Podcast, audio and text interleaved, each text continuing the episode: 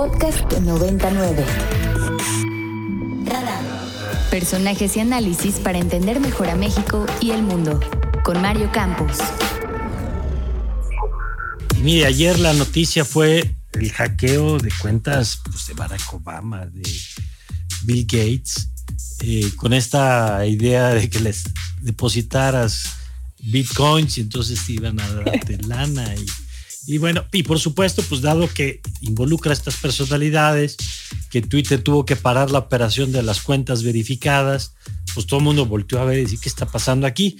Y cuando nosotros vemos una noticia de estas, pues pensamos en Andrés Velázquez, a quien si usted no lo sigue en Twitter, pues de lo que se pierde, en arroba cybercrimen, que es uno de los expertos a través de su empresa, presidente y fundador de Mática, en temas de ciberseguridad o ciberseguridad en México y, no solamente en México, sino en, en, el mundo, en América Latina, con mucha presencia también. Andrés, qué gusto saludarte, ¿cómo estás? Mario, mucho gusto, todo bien, aquí encerraditos, pero viendo estas noticias, ¿no? Sí, hombre. Bueno, pues primero qué bueno que estés bien, siempre es un gusto conversar contigo.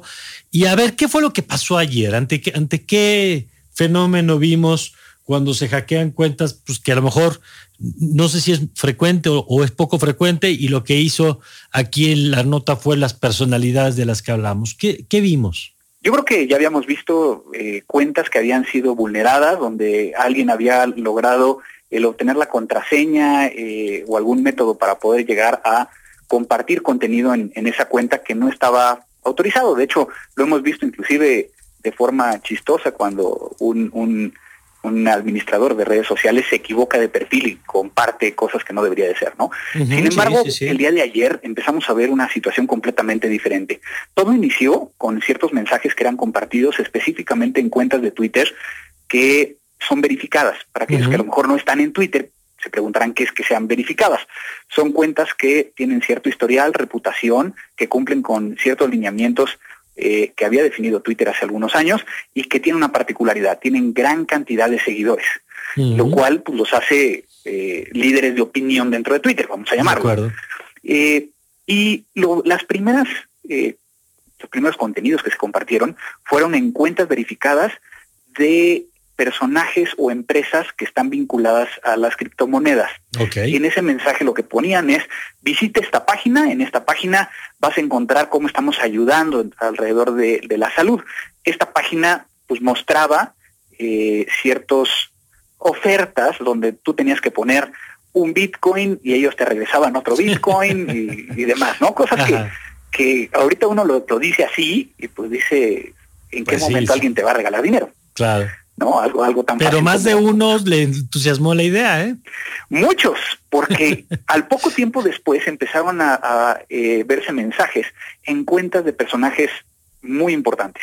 Estamos hablando de Elon Musk, estamos hablando de la cuenta de Uber, la cuenta de Apple, eh, Bill Gates, incluso Obama y Biden, que ahorita pues, es todo un tema cercano a las elecciones de, de Estados Unidos, donde decían, ya no los mandaba la página, sino que decían simplemente, queremos llegar a ayudar, ¿no? Somos personas buenas, deposítanos un Bitcoin o deposítanos cierta cantidad en Bitcoins en esta cuenta y yo te voy a regresar eh, el mismo valor, prácticamente el mismo, eh, el la misma forma de estafa. Eh, a los pocos minutos empezamos a ver cómo empezaba a llenarse esa cuenta. Lo que tenemos registrado hasta ahorita es de que muchas personas cayeron, eh, estamos hablando de cerca de 118 eh, mil dólares, simplemente de las 3 de la tarde a las 8 de la noche. Y esto nos empezó a dar un, indicio desde el punto de vista de ciberseguridad de esto no es normal, porque pues es muy difícil de que puedan llegar a vulnerar tantas cuentas al mismo tiempo de las mismas características que estábamos hablando. Algo tuvo que haber pasado directamente en Twitter. Ah, muy bien, porque entonces ya cambia el foco de la cuenta a Twitter. Obviamente, la, vulneración se hace hacia Twitter para poder llegar a vulnerar las cuentas y obtener un beneficio económico este, por parte del atacante. Andrés, buenos días. Te saluda Alexia Guindi. Yo leía en el New York Times hoy en la mañana que la cuenta del presidente Trump tiene unos candados adicionales porque ya le habían vulnerado la cuenta en algún momento. Entonces que por eso a esa cuenta hubiera sido mucho más difícil que lleguen los hackers. ¿Qué sabes de eso? Efectivamente, hay, ciertas cuentas que tienen eh, más niveles de, seguridad. Eh, sin embargo, es muy, o sea, no está aplicado a todo mundo, ¿no? Eh, de tal forma que, por ejemplo, cuentas que están verificadas y que, que, de alguna manera estaban vinculadas directamente hacia temas de criptografía, digo, perdón, de criptomonedas, empezaron a ser muy monitoreados por, por Twitter. Una de las cosas que llamó muchísimo la atención es cómo reaccionó Twitter. Nunca lo había hecho. Como bien lo dijo Mario, las cuentas que estaban verificadas no podían llegar a compartir contenido. Te dejaba, te dejaba retuitear, pero no publicar. Exactamente. ¿Ninguna cuenta verificada de todo el mundo de Twitter? De todo el mundo de Twitter, ninguna cuenta verificada pudo llegar a compartir contenido, precisamente para tratar de contener esta situación. Otra de las cosas que cambiaron es de que no puedes llegar a colocar una dirección o cuenta de, bitcoins directamente en un tweet. Ahorita no lo puedes llegar a hacer. Para que entonces empiecen a, tratar de, mitigarlo. Obviamente, ¿qué tan fácil es poder llegar a detenerlo? No es tan fácil. Porque si yo, inclusive que soy un especialista en ciberseguridad, le tomé una impresión de pantalla al tweet original de Elon Musk y lo sigo poniendo, pues esa información sigue pasando. Y si la gente no le entiende correctamente, podría seguir cayendo en esta situación. Entonces se vuelve una estafa muy interesante, pero también abre un mundo que yo sé que a Mario le encanta este tema. Y es, si ya sabemos que hubo este tipo de vulneración, ¿cómo no sabemos que hubo algo más? Claro. Si pudieron llegar a leer los mensajes directos de las cuentas verificadas. Ok. Si a lo mejor estuvieron publicando fake news. O, ¿O cuánto tiempo llevan hackeadas estas cuentas. Eso puede llegar a ser un poquito más eh, digamos que controlable, porque, porque ahorita podrían llegar a implementar algún mecanismo que les pidiera, permitiera llegar a saber qué cuentas están siendo accedidas de diferentes partes del mundo que no hagan sentido. O sea, si tu cuenta normalmente la accedes desde México y de repente hay uno desde China, por ejemplo, ya hace sentido que no, no cuadra, ¿no? Entonces, pero esto nos va, nos va llevando a un tema de hacia dónde va a ir el tema de seguridad. Twitter ya eh, sacó una, pues una postura. Lo que ellos dicen es de que mm, tuvieron un incidente, es muy interesante cómo lo dice, tenemos un incidente, no un ciberataque, de ingeniería social. Ingeniería social yo en México le llamo sacar la sopa.